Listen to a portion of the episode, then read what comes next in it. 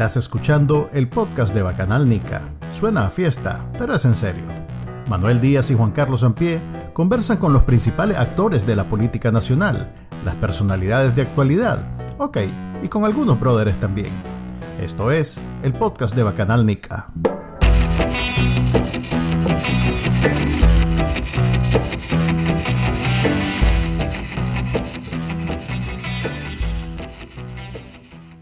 Bienvenidos al episodio número 38 de no, del podcast de Canal Nica. Les habla Manuel Díaz y me acompaña como siempre Juan Carlos Ampie. Hoy tenemos un invitado que no hemos tenido nunca en noviembre del 21. acompaña nuestro brother y, ¿cómo llamarte? Personalidad de Twitter. Es el cargo que tenemos. el caballero de las redes sociales. Ok, este, Juan Carlos tiene un título adicional, pero bueno. Dale, presentate, que aquí todo el mundo se presenta de puño y letra. Caballeros, quiero agradecerles de que en el intro del programa hace una salvedad, dice, sí, y algunos brothers también. bueno, bueno, dentro de los brothers que entramos aquí al, a poder participar en el podcast, estoy yo, Israel Evites, para servirles. Un gusto compartir este espacio con ustedes.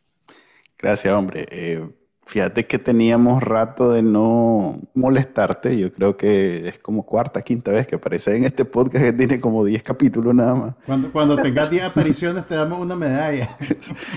y la mitad de un sándwich. Eh, te queríamos preguntar porque en nuestra reunión, por decirle de alguna manera, de la semana pasada con entre influencers, él insiste que lo llamemos influencer a Pedro Molina eh, este, hablamos sobre cómo, o, a ver cuál era el plan que vamos a tener para las elecciones de mentira que vamos a tener en Nicaragua el domingo 7 de noviembre, que es el próximo domingo, o sea, de hoy en 7. Pues.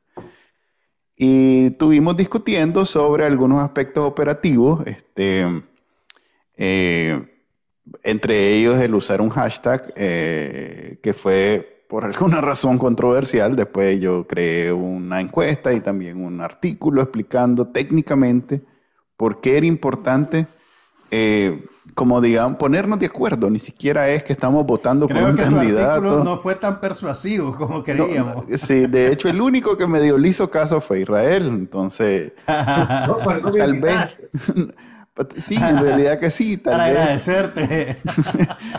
Sí, para darte la, dieta que damos con esto, porque no crean que aquí viene la gente de gratis, que damos reales. Eh, ¿A dónde? ¿A dónde? ah, ¿a dónde? A los invitados. Eh, oh, tal vez no puede. Tal vez. para que me inviten.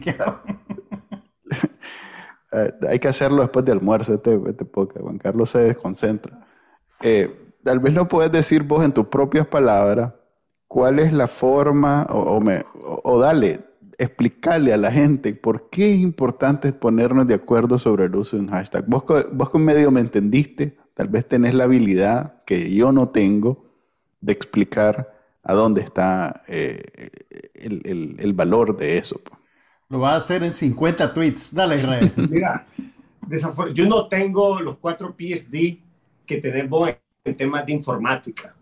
Yo simplemente lo veo como la lógica de un cristiano cualquiera lo que ocurre es que necesitamos un hashtag neutro para lograr captar la atención y poder ser leídos por ese visitante distraído que no ha tomado partido sobre lo que está sucediendo en las elecciones en Nicaragua o en las votaciones o lo que sea que llamemos a ese circo eh, patético que vamos a tener pronto. Eh, ¿Qué ocurre? Por ejemplo, si yo pongo hashtag el comandante Moclín, hijo de papá, ladrón, fraudulento. Perfecto, nos estamos desahogando. Pero el gringo que quiere informarse, o el español, el europeo, el hondureño, o el mexicano que quiera saber, ah, que hay elecciones en Nicaragua, vamos a ver qué está pasando, y busca un hashtag en Twitter para informarse, probablemente no va a buscar comandante votaciones, lo que va a buscar es algo como elecciones Nicaragua 2021, algo así muy sencillo para ver qué es lo que están diciendo las redes. Y si nosotros, por estar en un hashtag muy militante, nos sustraemos de esa conversación, Lo único que van a poder leer estos lectores casuales son la desinformación de los robots del gobierno. Sí, porque ellos sí van a hacer eso. Pues.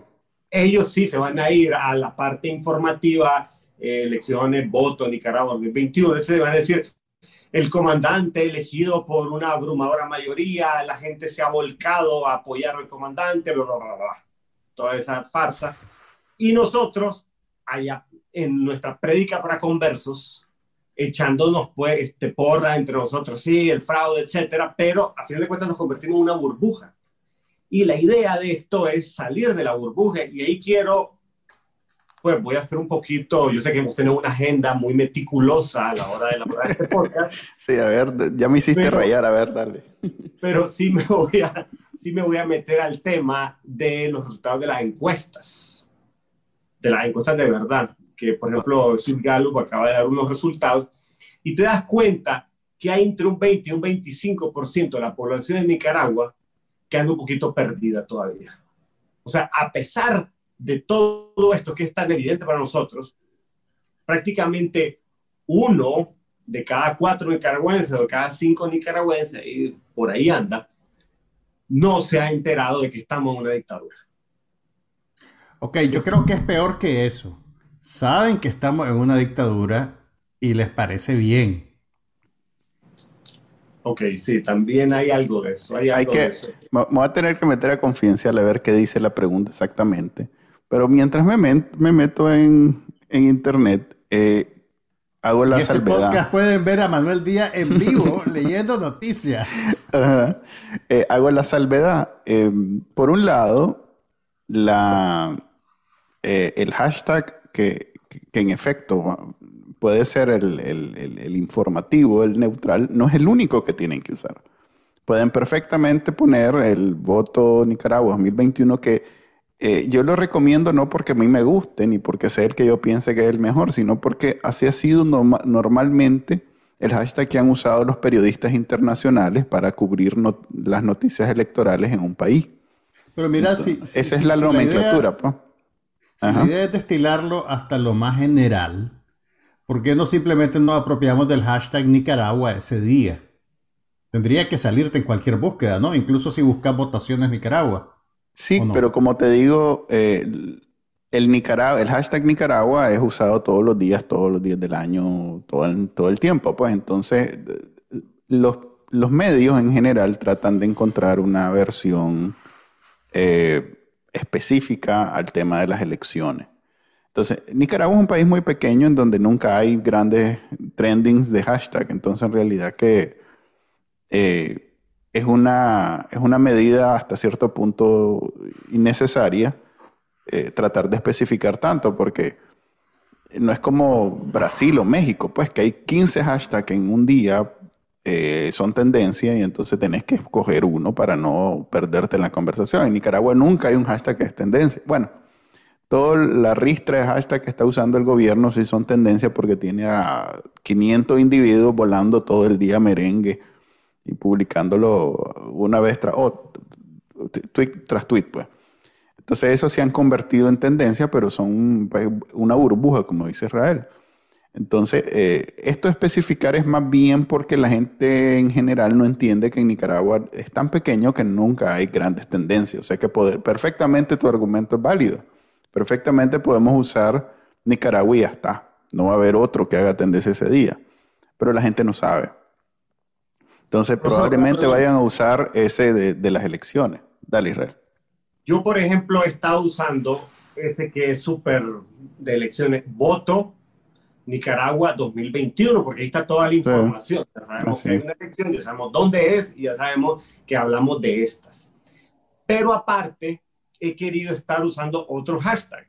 Por ejemplo, Ortega ilegítimo me gusta, porque Ortega ilegítimo se me hace que es un caballito del que hay que montarse de ahora en adelante y no soltarlo, porque finalmente lo más relevante que nos va a quedar después del 7 de noviembre es que ya oficialmente vamos a tener a un presidente absolutamente ilegítimo, que no va a poder decir, bueno, que en aquellas elecciones que fueron fraudulentas fueron reconocidas por la OEA, lo que sea, ahorita ya entramos a una nueva etapa.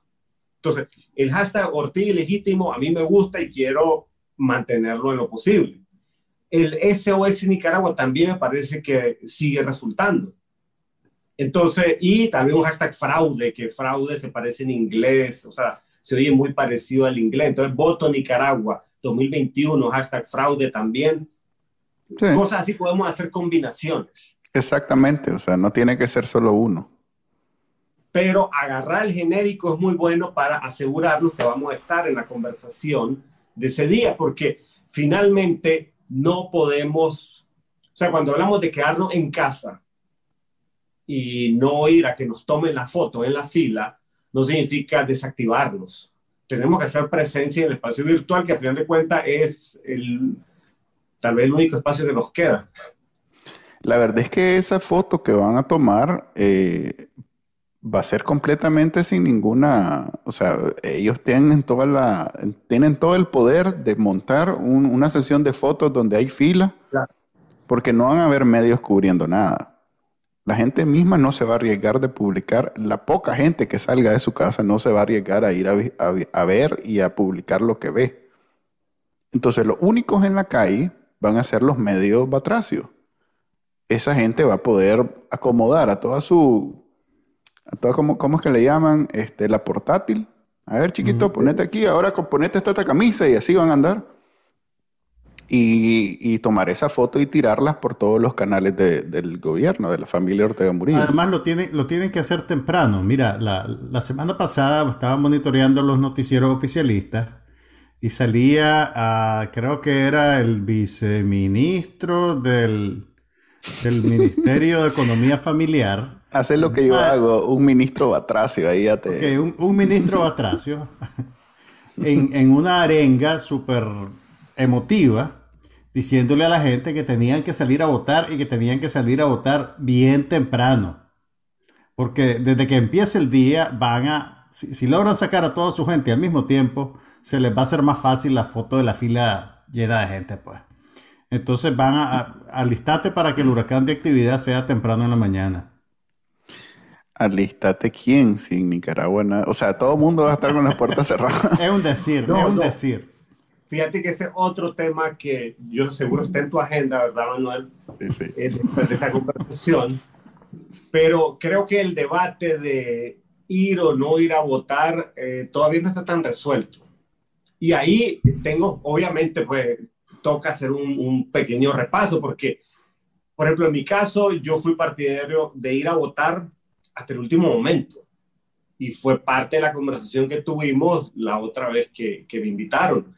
Obviamente eh, hay que entender que ese último momento fue cuando ya encarcelaron al último candidato de oposición, que iba a decir, bueno, sinceramente, pues ya eh, lo que se iba a hacer, el objetivo que era que la comunidad internacional viera absolutamente ilegítimas y ridículas estas elecciones, ya digamos que se logró ciertamente, porque la dictadura se vio en la necesidad de hacer algo sin precedentes, secuestrar siete precandidatos, o sea, es algo que pues yo no tengo registro en que otro país se ha hecho algo así de, de, agresivo. Y no ha pasado inadvertido. Esta, esta ola de secuestro nos llevó a los titulares internacionales y ha hecho pues que la Unión Europea, Estados Unidos y muchas otras democracias ya hayan puesto ya hayan dado el paso al frente diciendo que no van a reconocer los resultados de esta farsa. Entonces, desde ese, desde ese lado, creo que gracias al sacrificio que hicieron nuestros precandidatos y a la valentía que mostraron sabiendo el riesgo que, que, estaban corriendo y llevando las cosas hasta el último nivel de presión, obligaron a la dictadura a hacer estos actos tan toscos, porque o sea, obviamente Daniel Ortega está pagando un costo político por estas burdas acciones y ahora lo que le quedó es decir, bueno, todo el mundo afuera, yo voy solo. Entonces, bajo este escenario, ahora sí es, hay como que darle a entender a la gente, bueno, íbamos a ir a votar cuando había candidato oposición, ahora ya no lo hay, lo que tenés es solamente el, la estructura del FCLN que ni siquiera va a abrir las, las cajas. O sea, el que crea que alguien va a venir y revisar su voto donde se desahoga insultando al tirano, nadie va a ver esa boleta. Yo creo que esas cajas simplemente van directo al basurero y ellos se van a dedicar exclusivamente a hacer su repartición, que creo que esos números ya están dados. Creo que todos los que están haciendo ahorita el, papel de, de, de, muñecos de paja enfrentándose al tirano, ya a ellos se les adjudicó que iban a dar a cambio y probablemente ya tienen sus diputaciones, ya tienen cuántos votos supuestamente va a sacar cada, cada uno de esos partiduchos y ya está listo. Entonces, ir a exponerse es solamente ganarse el color de que está en la fila ahí, que fuiste eh, eh, el ingenuo en creer en esta, en esta farsa electoral. Segundo, te van a instrumentalizar diciendo que crees en el maravilloso y transparente proceso electoral montado por el comandante. Y aparte, como va a salir electo por un 90%, hasta van a decir que votaste por él. Entonces, yo diría que en este momento la estrategia más lógica sería eh, mantenernos aparte de este proceso. Yo sé que mucha gente me va a criticar y me va a decir, pero esto siempre fue una, una farsa, ustedes este, lo sabían desde el principio, esto nunca iban a hacer elecciones y decían que había que ir a votar. Bueno, hay momentos, no podemos, o sea, las cosas tienen sus grises. Y en cierto momento tenía sentido, ahorita ya no lo tiene. Entonces, mejor vamos a otra etapa de la lucha. Entonces, no nos expongamos a ir a salir a tomarnos esa foto. Pero según la encuesta, y ya lo revisarás, yo podría decir que de, de los que estamos en contra de la dictadura, yo diría que tal vez un tercio de ese sector todavía está pensando en ir a votar, según esa encuesta, porque habla como que un 50 y 50% unos no quieren participar y un 50% sí, pero de ese 50 probablemente la mitad eh, es partidaria de la dictadura. Entonces hablamos, yo diría que está dividido como en como un, un, 20, un 30% de la oposición sí cree todavía que vale la pena irse a exponer ahí. El 17% dice que está dispuesto a ir a votar por Daniel Ortega. Pero eh, el 55 creo que dice que está dispuesto a ir a votar. Es que si me preguntas a mí, yo también estoy dispuesto a ir a votar. Lo que pasa es que está preso mi candidato que es otro hashtag bueno, pues mi candidato está preso, ah, por ejemplo. Pues. Eh, fíjate que con lo que sí, me llegó una captura de pantalla de Moisés Absalón Pastora preguntando en, en una de estos concesionarios de carro de cuánto estaba el nuevo modelo de la camioneta. No puede ser. Eh, sí, el maestro. En serio, el modelo 2022, ¿a cuánto está? Dice el maestro, con su perfil de Facebook. O sea que algo de eso hay en, en, otros partidos. No puede ser, lo que no puede ser, es demasiado. Ya es demasiado. Ya ves, pues. Eh, jodido, es que te tardas mucho y se me pierden la idea. Eh,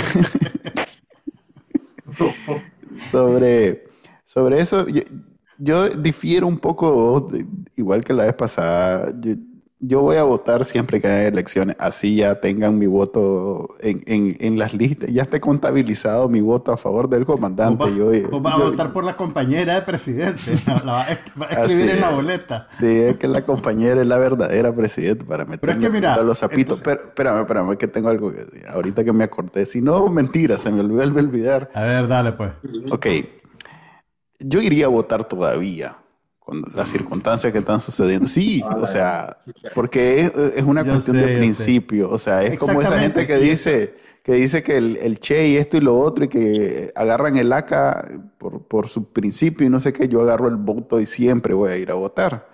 Y quiero aquí hablar de una conversación que hubo hace unos días con algunos personajes que no quiero, no, no sé hasta qué punto era algo privado o algo público, pero en ella participó eh, Jenny Lincoln, que es una funcionaria del Centro Carter, y insistía en lo mismo. Decía, eh, es importante ir a votar, incluso en esta circunstancia. Ella, ella precisamente coincide en que las elecciones se acabaron el día que, en mayo, pues. El día que comenzó a echar preso eh, precandidato, esto se acabó, esto ya se sabe. Es más, hizo una lista, ella del Centro Carter, es una experta en el tema, hizo una lista de todos los estándares internacionales que puede tener una, unas elecciones y una a una fue poniendo no, no, no, no, no. No hay un solo, no hay un solo garante, no hay una sola razón por la cual estas elecciones en Nicaragua tienen algún valor. Ninguna.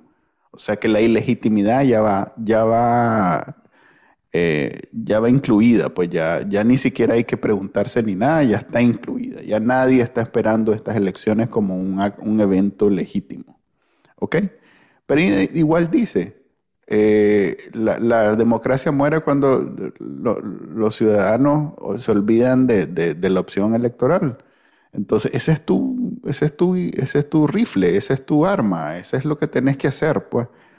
Y si bien ya, yo estoy claro, al igual que vos, que aunque hagamos lo que había dicho yo antes, de votar por Carlos Canales todo el mundo y que eh, le complicas el asunto.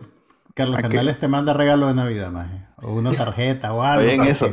Hay que ver cómo le has levantado el perfil, maje. Estoy, en la lucha. Ha hecho más por él que Gasparín. Estoy en la lucha, a ver si saco algo. Bueno, en este caso sería Gasparín. Eh, es mentira, pues. La verdad es que estamos ante un... Como dice la señora, pues, es que esto ya ni siquiera tiene razón de ser, de seguirlo discutiendo.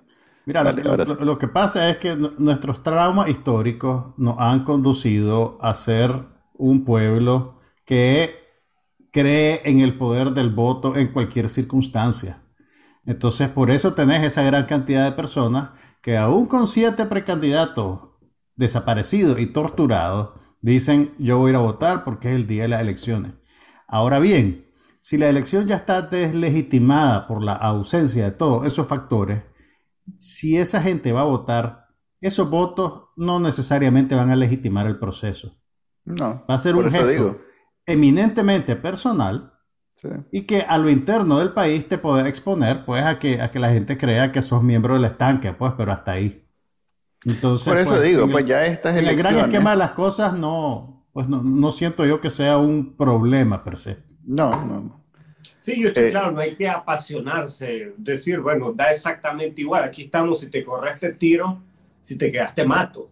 Entonces, fuéramos todos ahí a, las urnas o los que vemos en la casa todos, pues no va a haber mayor diferencia entre que si sea legítimo o no. Eh, sí, bueno, digamos que he visto varias campañas ahorita de, de organizaciones opositoras, de familiares de presos políticos que están tirando a que no deberíamos de asistir a ese proceso porque de una u otra manera es expresar que creemos en esta farsa electoral y a mí me parece correcto y yo los apoyo y desde, desde mi espacio y de mis redes, yo les apoyo pues esa línea de acción. Si otro decía hacer otra cosa, da igual, no vamos a cambiar. No si estuvieras en Nicaragua, irías a votar. ¿Cómo? Si estuvieras en Nicaragua, irías a votar. No. Yo tampoco. Entonces aquí estamos como en la encuesta. De tres personas, una va a ir a votar, una iría a votar. Sí, como decís vos, si me dejan salir del chipote, yo iría a votar.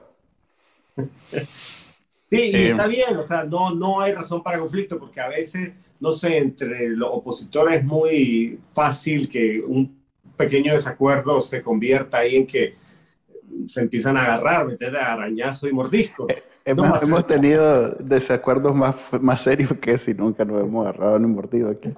Entonces, la el pantalla problema nos protege. La pantalla. Ok, una pregunta.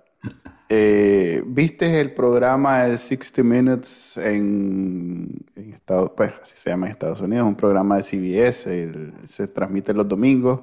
Es el esta semana de los gringos para para hacerle el, en tu mente. Pero está bien, voy, a, voy a aceptar esa comparación. Ok, si nos da permiso Juan Carlos, es el esta semana de los gringos. Sumarle eh, no sé cuántos millones de presupuesto y 300 millones de... Es una institución. Audiencia, meta. Es, una, es quizás la mayor institución televisiva de Estados que Unidos. Es el programa de televisión en Estados Unidos más antiguo. Tiene más de 50 años de existir. Y siempre ha estado en el prime time y todavía ahora que la televisión ya dejó de ser, digamos, el principal, eh, la principal influencia en el, discurso público, todavía 60 Minutes es un referente. Entonces, que tengas una historia de 60 Minutes y que además sea la primera del programa, eh, eh, te le sube el perfil a cualquier noticia, especialmente a una noticia internacional, porque nosotros sabemos que los medios norteamericanos ven mucho hacia adentro. Eh, no necesariamente están pendientes de no lo que suele ser, sí, no suele ser. o sea, a ver, te lo pongo de esta manera. Mark Zuckerberg fue la noticia hace como dos, tres 60 Minutes y, le movió el piso. el MAE anda socando porque salió en 60 Minutes. O sea que Daniel Ortega no es Mark Zuckerberg. Así que en términos de noticias no hay nada que pegue más duro que salir, que salir en 60 Minutes coloreado como dictador, como asesino, como todo lo que dijeron de él el día de ayer. O sea que si bien en Nicaragua no estamos necesariamente celebrando, esto tiene más peso que unas sanciones. Porque esto llega a el ciudadano promedio de Estados Unidos. En términos de, incidencia en la, en la, opinión pública, totalmente. Sí, totalmente. Así, que, y, salió todos los aspectos. O sea, yo creía que solo iban a hablar de, del caso de Félix y de, y de Juan Sebastián, porque pues sus esposas iban a ser entrevistadas, pero no tocaron desde la rebelión, desde los 80, las elecciones, o sea, fue muy completo, fue un reportaje. Es un reportaje de, 13 minutos de duración, pero es una síntesis perfecta de lo que ha pasado en Nicaragua en los últimos años. O sea, si vos tenés a alguien que no tiene ni idea, decirle, regálame 13 minutos y mira esto que, es algo, que es algo que deberíamos de hacer nosotros, porque además es en inglés.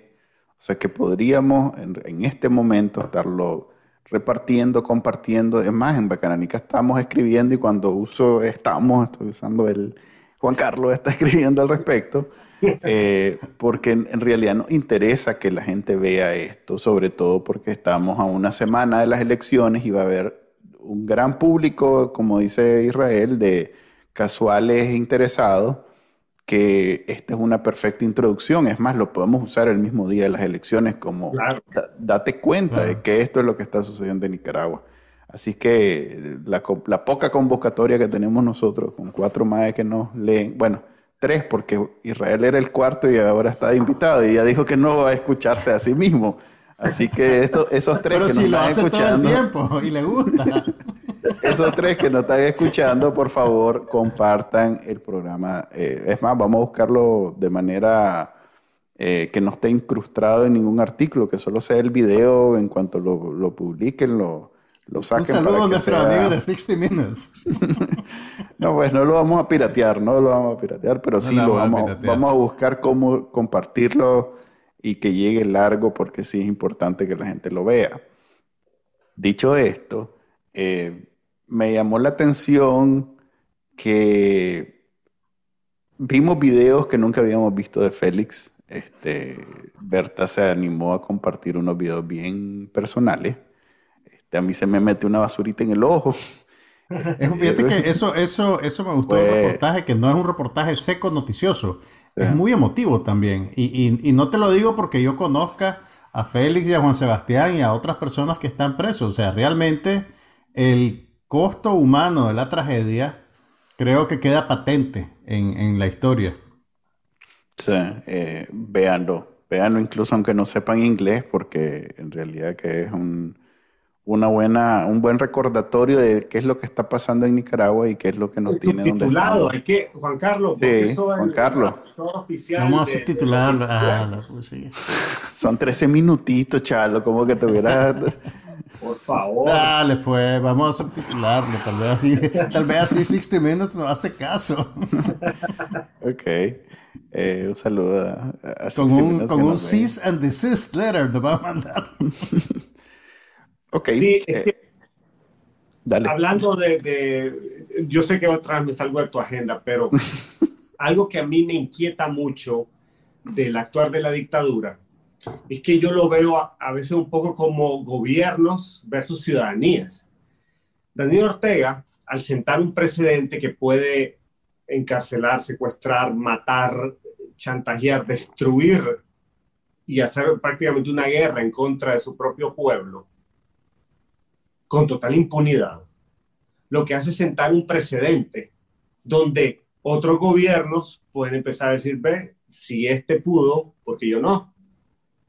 O que suban un poquito la parada en temas represivos y siempre tengan el argumento de, bueno, eh, yo no soy un Daniel Ortega tampoco.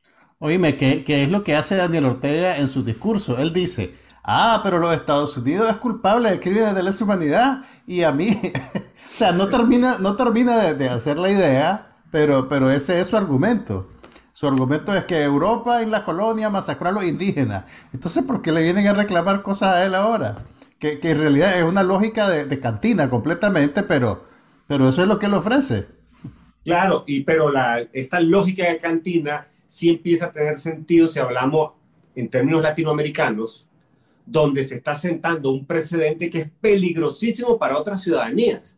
Porque si Daniel Ortega se sigue saliendo con la suya, pues entonces eso coloca a ciudadanos de otros países en una situación que se les puede empezar a complicar. Y es ahí donde de una u otra manera tenemos que empezar a hacer llamados a ciudadanos de otros países y decirle, vean, la indiferencia nos costó cara a nosotros.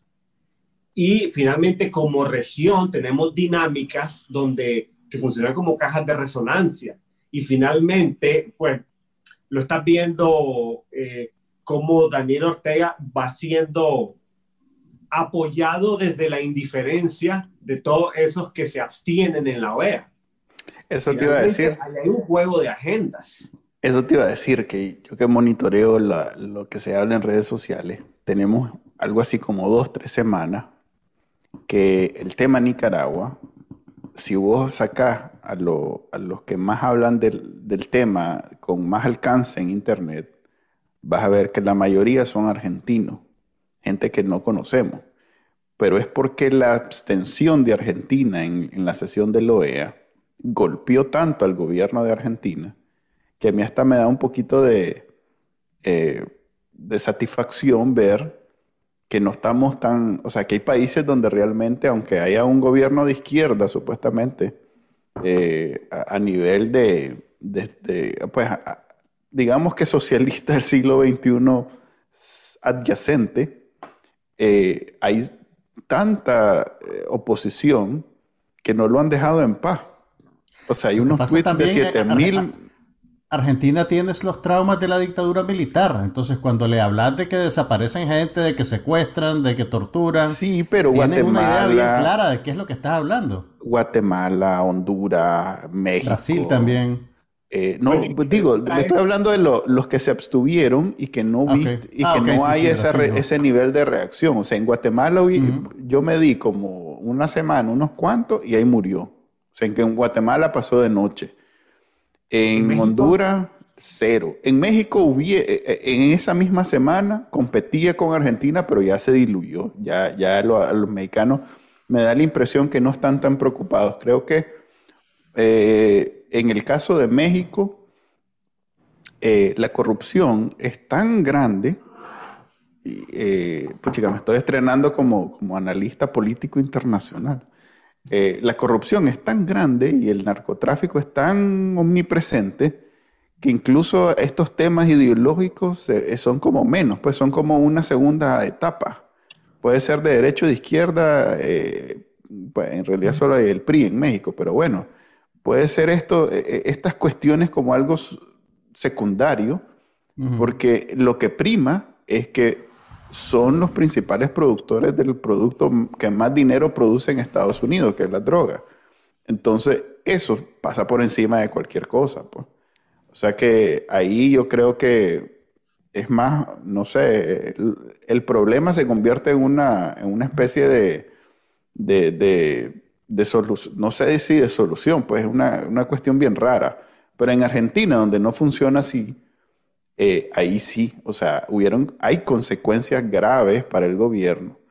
Eh, sirvió de gasolina para la oposición y ahora están en problemas el gobierno de Argentina, pues porque hay, hay, hay bastante conversación, incluso más que en Colombia, que en algún momento en Colombia fue el tema de Nicaragua bien importante por el caso en, en, en, la, Corte Inter, en la Corte Internacional de Justicia que seguimos teniendo, pues está ahorita en, está sucediendo, pues.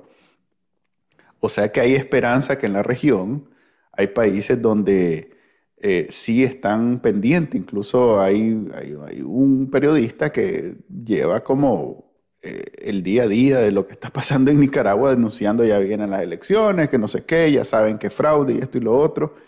Y, y, pues no es alguien que conozcamos en Nicaragua, pues no es alguien que sea famoso en Nicaragua, ni mucho menos. O sea que... Es que tenemos que encontrar la manera de que se eleve el costo político de apoyar a la dictadura o de ser indiferente ante este fenómeno, porque sea lo que sea, el, el éxito del modelo de Daniel Ortega es una derrota para los ciudadanos de todo el hemisferio. Y, tenemos que hacerlo, hacer, hacer, que se sepa que es así. Israel, vos que sos, que sos nica mexicano, eh, explícanos cómo es que la verdadera naturaleza autoritaria y dictatorial de Daniel Ortega no genera una reacción beligerante por parte de Andrés Manuel López Obrador. Son más parecidos que diferentes. ¿Qué, qué es lo que pasa en México? Lo que ha ocurrido en México es que mediáticamente Venezuela y Nicaragua se han metido en el mismo bolsón. Se, de una u otra manera, la izquierda ha querido, pues cierta izquierda, no, no la izquierda más intelectual, pero digamos que la izquierda más beligerante y la que y más activista, de la cual López Obrador se apoya bastante, ha metido en el mismo bolsón Venezuela, Cuba y ahora Nicaragua. Y en su imaginario dicen, bueno, son revoluciones que están luchando en contra de nuestro gran enemigo, que son los yanquis. Eh, esos Estados Unidos que siempre han tenido a México subyugado y que nos tienen en esta condición. Entonces, de una u otra manera sigue primando, como también lo ves con la izquierda radical estadounidense, esa idea de el enemigo de mis enemigos es mi amigo. Entonces, y López Obrador, eh, conozco gente que es más o menos allegada a López Obrador. Eh, yo la impresión que me ha dado es que esa gente sabe perfectamente lo que está pasando en Nicaragua, saben quién es Daniel Ortega, saben que el Frente es una organización criminal, pero de una u otra forma el apoyo que reciben de esa izquierda radicalizada, pro Venezuela, pro Maduro, eh, les obliga a ser muy suaves con Ortega, porque eh, prefieren, en como el costo político de ser indiferentes con la dictadura de Daniel Ortega y meter el cuento de la doctrina extra, decir es que nosotros no nos metemos en los asuntos de otros países y la gente está distraída en otras cosas, no es tan alto, si de pronto tomaran una posición beligerante en contra de la dictadura de Ortega, pudieran perder apoyo de activistas y apoyo económico. Entonces simplemente optan por lo que les sale más rentable, que es hacerse pendejos. La estrategia de hacerse pendejo es la mayoritaria en México. Fíjate que vi un, un, seminario, no sé cómo llamarle, de, de, unas señoras hablando inglés. O sea, una señora inglesa, otra señora gringa. Un seminario de una señora. ok. Eso suena bastante general. ¿Era ¿Sobre qué era? ¿Sobre, sobre cerámica, sobre macramé? Sobre... Publicado en el 19 digital, hablando del discurso de Daniel Ortega. Pues, este, ah, de cómo esto era una lucha por la. ¿Cómo es que le llaman ellos? La la, soberanía. Ajá, la soberanía. La autodeterminación de los pueblos. Exactamente, entonces la A lo mejor hubiera visto algo de macramé, No, pues llevaba 50 vistas nada más publicado en, la, en, el canal oficial del 19 Digital. Pero esa es la campaña de ellos, de, de, tratar de precisamente este, darle herramientas a los que no tienen la energía o, o, o son cínicos suficientes para hacerse los pendejos, como dice Israel.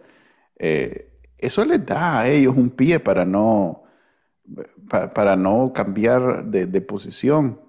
Eh, yo cuando veo en, Twitter estos más de Blumenthal y el otro, este, eh, Benjamin, no me acuerdo cuál es el apellido, tienen público, o sea, tienen una audiencia que no es despreciable, mucho mayor que la de los zapitos de Nicaragua y están conscientes de lo que están haciendo. Pues los más están repitiendo el discurso del gobierno y están ganando puntos para, para la, narrativa esa maldita de, los sandinistas de que somos la víctima y que hay pobrecitos nosotros y que no sé qué, y que el imperio.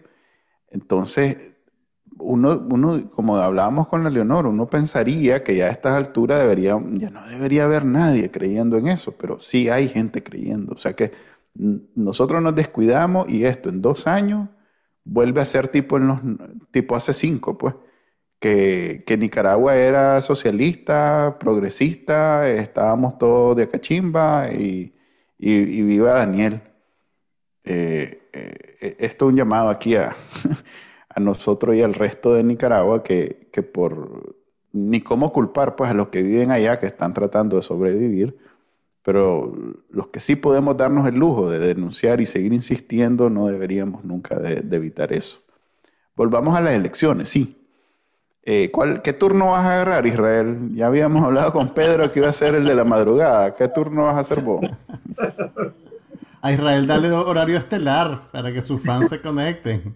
Ok, te vamos a poner de 7 de la mañana a, a, 10 de la noche, ponelo. A 10 de la noche, correcto. Para que comente los resultados de boca de urna. Te damos 10 minutos de, de, de almuerzo pero solo los minutos, el viático te lo procura vos. Ah, sí, esto es voluntario, no, pero, ¿qué, ¿qué, planea para Canal Lica ahí? ¿Una transmisión estelar?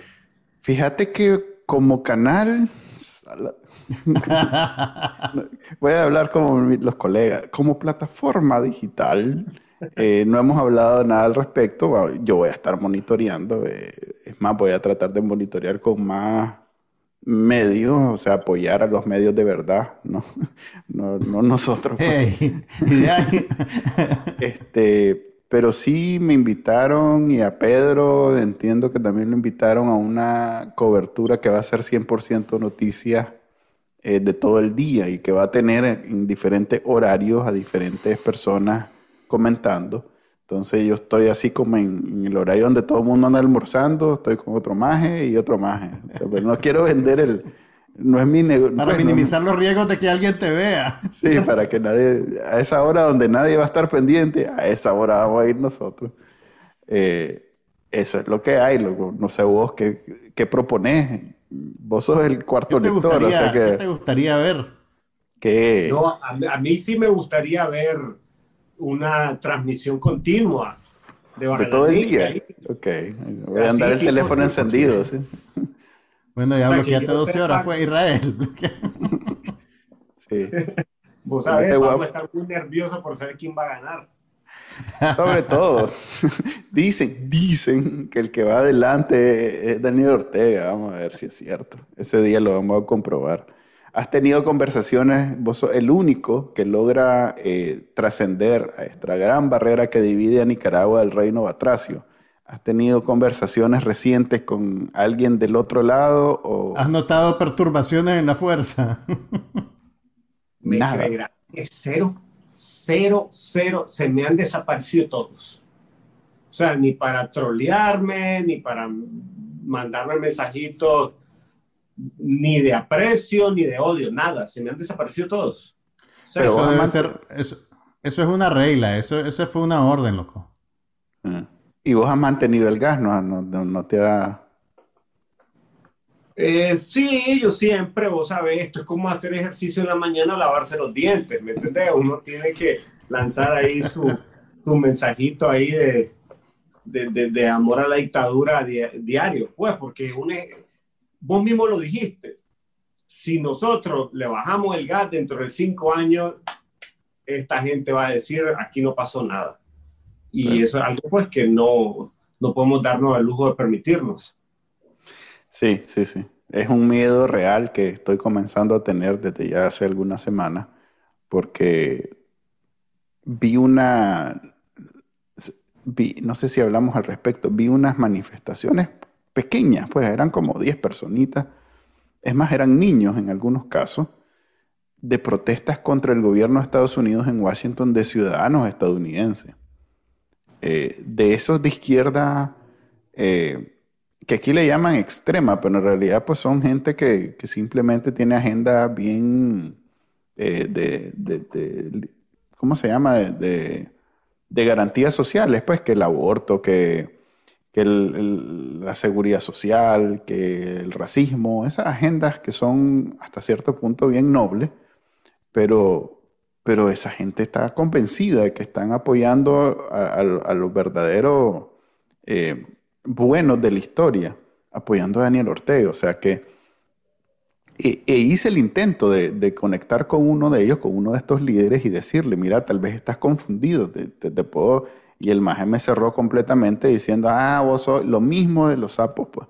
Vos sos, la CIA. Sí, vos sos un vendido del gobierno y no sé qué y no sé cuánto. Es más, en, muchos, en muchas cosas, pues podríamos estar incluso de acuerdo, porque hablan de, cómo la guerra en Afganistán, la guerra en Irak y esto y lo otro. Ok, sí, todo eso son argumentos que podemos discutir pero cuando se ponen a hablar de Nicaragua con alguien que, pues, con nosotros, eh, definitivamente me, dan a entender que, están al peso de la lengua y siguiendo la, invitación de quién sabe quién, pues.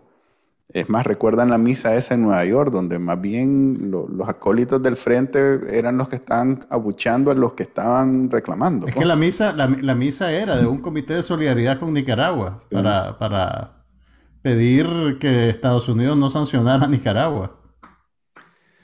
Es absurdo. ¿Vos dónde, podés decir dónde estás o es algo que te preferís reservar? No, estoy en Panamá, eso es Vox Populi.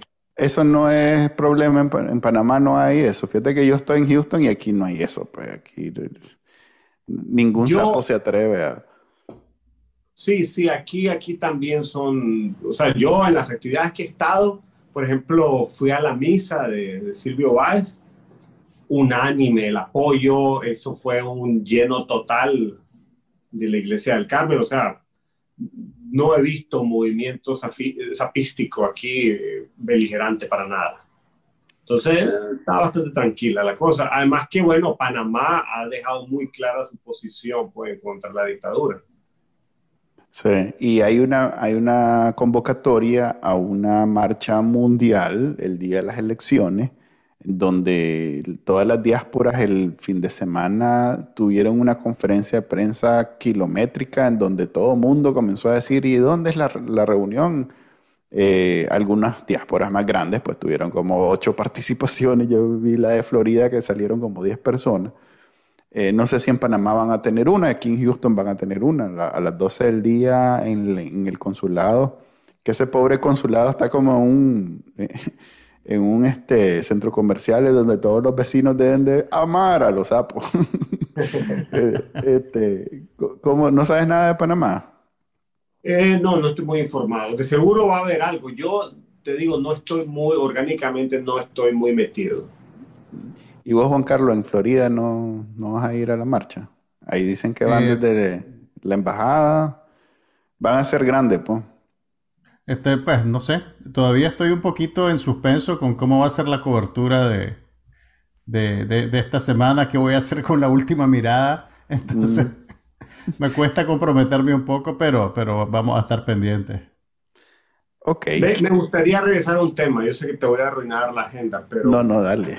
Cuando hablaste. la agenda? De, cuando hablaste de que Daniel Ortega pudiera eventualmente eh, recuperar legitimidad a, fuerza de estar repitiendo su mantra de la autodeterminación de los pueblos, fíjate que no creo. Es decir, eh, dudo mucho que alguien que ya sabe que Daniel Ortega es un criminal y un dictador despiadado vaya a cambiar de opinión. Lo que sí puede ocurrir es que el status quo termine estableciéndose y que al estilo Cuba o Venezuela la gente se termine acostumbrando. Pero yo soy fiel creyente que las dictaduras existen porque alguien lucra con ellas. Finalmente, mientras las cosas son rentables, existen. Cuando dejan de serlo, dejan de existir. Alguien tiene que estar haciendo plata. Hay, gente, yo pues hay una diáspora venezolana muy fuerte aquí en Panamá, por ejemplo, y yo me doy cuenta cómo, eh, sea lo que sea, ciertas élites han hecho muchísima plata con la crisis venezolana. En el caso de Nicaragua, siento que también hay algo de eso. O sea, tener un empobrecimiento del país que se va a ir agudizando ahora que Ortega sea declarado ilegítimo por las democracias del, del resto del mundo, pero hay ciertas industrias que, sea lo que sea, seguirán funcionando. Y ahí me refiero específicamente a las industrias extractivistas.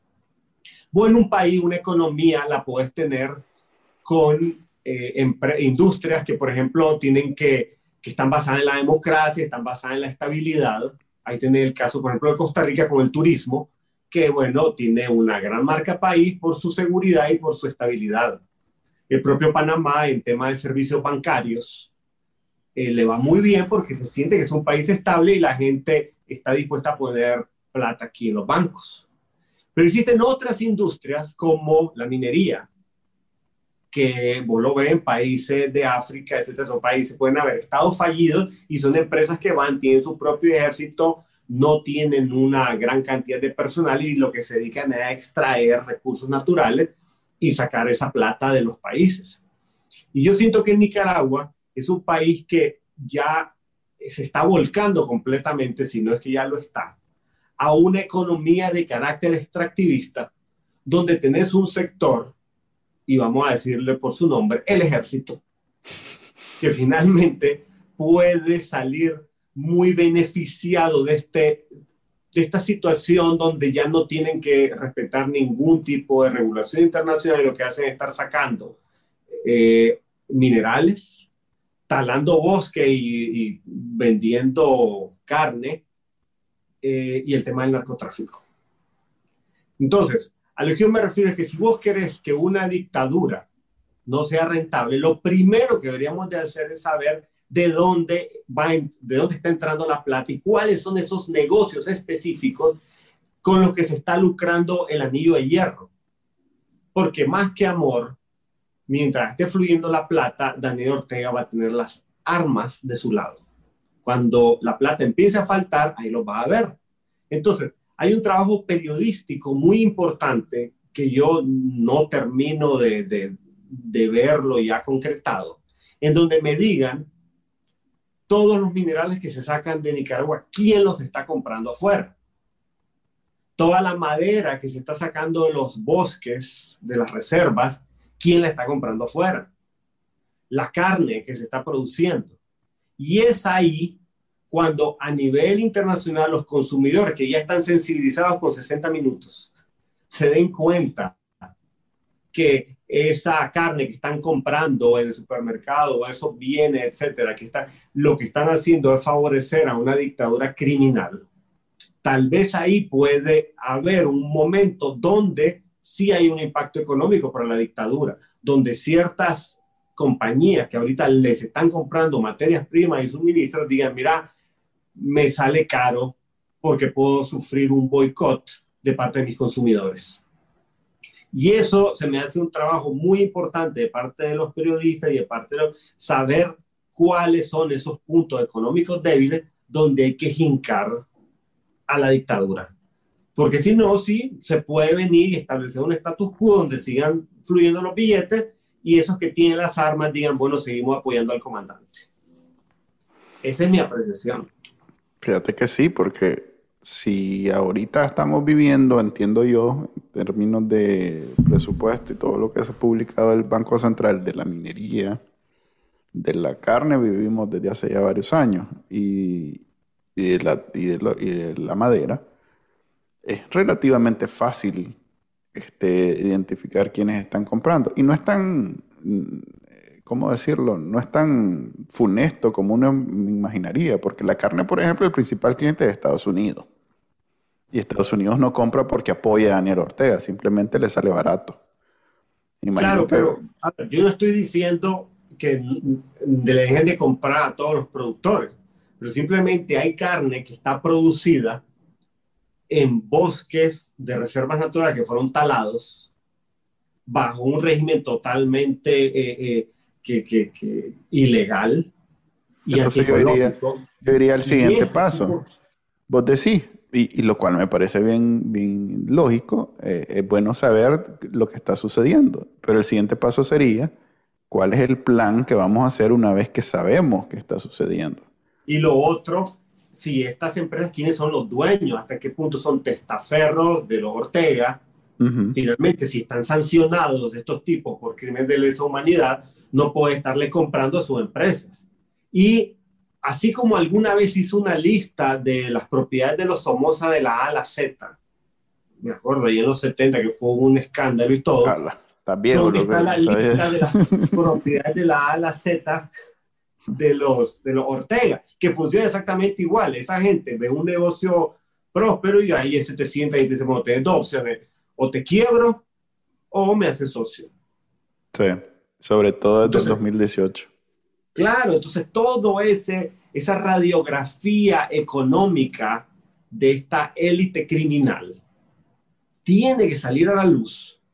Y es ahí donde tenemos que impactar, porque los gringos, de una u otra manera, o sea, el, dinero no se crea en Nicaragua, el dinero llega a Nicaragua y fluye y ellos están vendiendo sus materias primas y se pueden dar el lujo de violar un montón de, de estándares internacionales porque como no hay ley, como un Estado fallido, hacen lo que quieren, como quieren, matan, matan a las comunidades indígenas si es necesario, simplemente para apartarlas de un territorio, envenenan los ríos, hacen lo que quieren.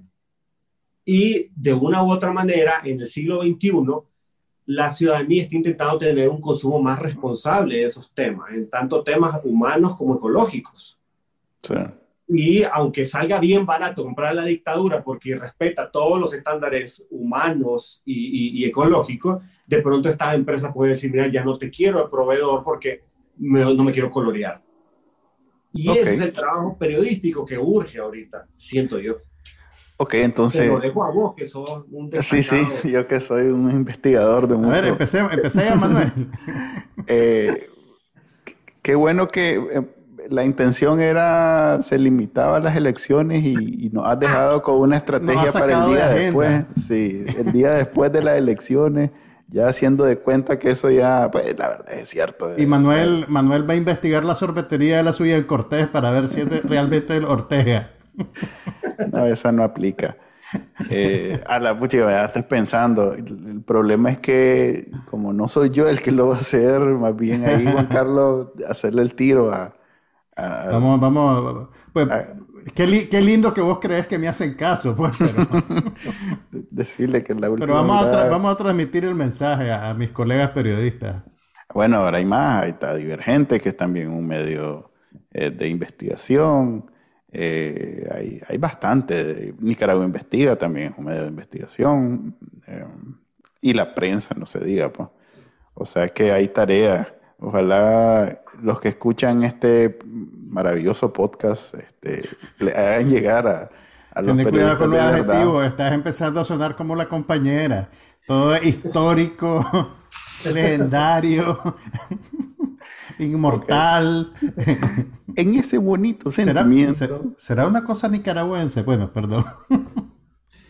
no, fíjate que en Nicaragua somos bien modestos. Yo nunca he conocido un nica fachento. Somos ¿Cuánto un... triunfo? ¿Cuánta victoria la de este podcast? Ah. sí. Este, bueno, en ese bonito sentimiento, eh, ya te apunté para de 7 a 10 eh, el día de las elecciones. Eh, vamos a hacer una vigilia el día antes, así que también estate fresco. O sea que vamos y... a pasar como 48 horas sin dormir. Por la... Pues sí, porque es un momento importante, no sabemos qué va a pasar y hay que estar pendiente. Eh, qué raro debe ser en Nicaragua, sobre todo, eh, pasar ese día encerrado en tu casa sin... O sea, que esta, esta es la primera elección que no estoy en el país de toda mi vida. Ya, bueno. Sí, yo Probablemente también. vos también. Sí, sí, yo también, en efecto. Eh, y además, no solo no estar, el interés no está.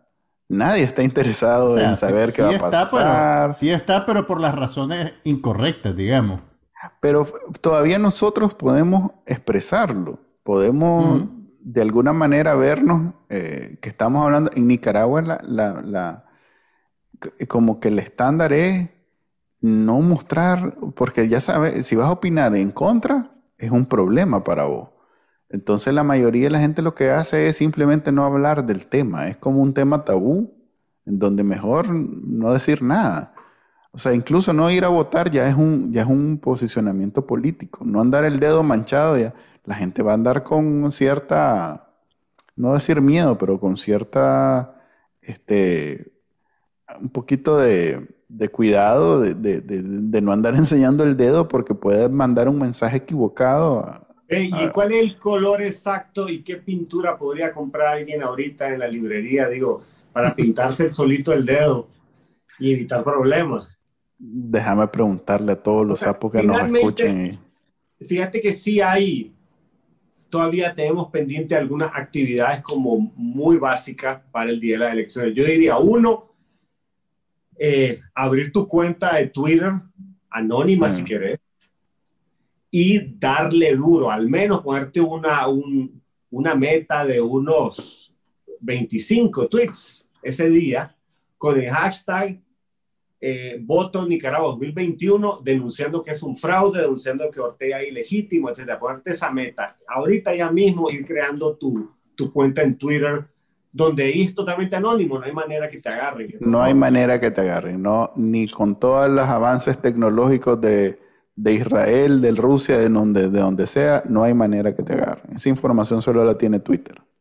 Entonces, esa es la primera, para que de una u otra forma votemos virtualmente y que al menos las estadísticas de, de eso demuestre que hay una situación orgánica de los ciudadanos nicaragüenses en contra de la dictadura y que nadie pueda refutar eso porque ahí están las estadísticas. Entonces, cada quien hacer su cuentecita anónima y mínimo 25 tweets ese día. es, tarea. como, esa, esa meta. La segunda es, si decidís que no vas a ir a votar y tenés miedo de represalias, pues vayamos viendo qué pintura podemos recomendar para que la gente tenga ahí el colorcito adecuado para irse a manchar el dedo. Por ejemplo, y, estar pendiente, la verdad es que no. Y buscate, y te tenés que buscar un amigo sapo que te comparta la foto de la boleta donde marcaron no, no, no. la Prohibido teléfono, prohibido teléfono en la, ¿De verdad? junta. Sí, prohibido teléfono en la junta. O sea, es que los más están... para los, incluso para los bueno, pues sabes que las leyes de Nicaragua no son para todo el mundo, pero el Consejo Supremo Electoral dijo que era prohibido llevar el teléfono, sacarlo, incluso llevarlo, no sé qué es lo que van a hacer, si te van a registrar antes de entrar. Puede ser para evitar que la gente filme, ¿sabes? Si la junta está vacía. Sí, sí, puede ser. Pero, pero el punto es que no hay posibilidad de filmar ni a tomar fotos de, de, nada relacionado al, al, a la junta receptora de voto. Así que eso no es un, no es un problema. El problema es el... Bueno, ya, ya nos dejó la tarea Israel. Sí, ya. Eh, y no solo para también participar, también eh, participar es estar pendiente, estar eh, escuchando, leyendo, retuiteando, por ejemplo. Eso es importante. hay una gran diferencia entre Facebook y Twitter. En ese sentido, Twitter es más abierto. Facebook es como una serie de burbujas en donde Puede ser que vos sintas que todo el mundo te está leyendo y estás participando, pero en realidad son solo vos y tu, y tu gente. En Twitter eso trasciende, entonces es lo que los medios están pendientes, es lo que los estados, los gobiernos, los políticos, o sea que vale la pena que abran y entren y, y opinen. Además que es muy sencillo de usar, es como mandar un mensaje de WhatsApp. Nada más que todo el mundo lo lee, a diferencia de WhatsApp que solo lo lee el que, los que están en, el destinatario. Así que pónganle en mente. Y yo entiendo que la gente muchas veces se frustra y dice, bueno, ¿y qué sirve todo esto? Ya se sabe que Daniel Ortega se va a robar las elecciones, no, lo va, no vas a votar a la dictadura con un tweet. Pero, insisto, es parte del esfuerzo, es parte de crear conciencia. Nos engañamos y creemos que todo el mundo está bien claro lo que ocurre. Si adentro de Nicaragua hay un en la encuesta decía, un 20 o 25% de la población dice que hay mucha libertad en Nicaragua. así lo dice, que hay mucha libertad en Nicaragua. Bueno, ya no, arruinaste el lindo sentimiento, pero ya llegamos al final del podcast.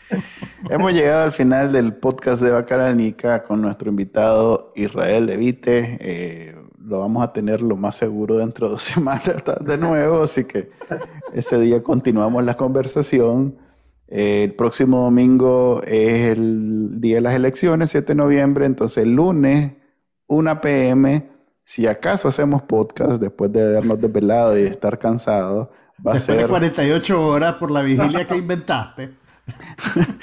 va a ser sobre la sorpresa que van a traer las elecciones y quién va a ganar ese día. Uh.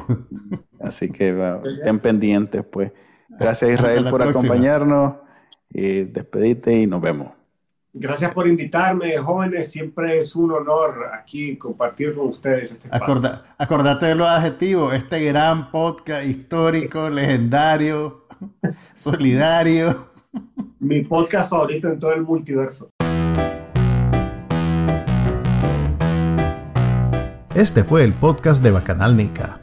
Compartilo, déjanos una reseña y enseñale a tu abuelita cómo escucharlo. Te lo va a agradecer. Suscríbete en Spotify, Apple Podcast, Google Podcast y por supuesto, también puedes escucharnos en bacanalnica.com. Hasta la próxima.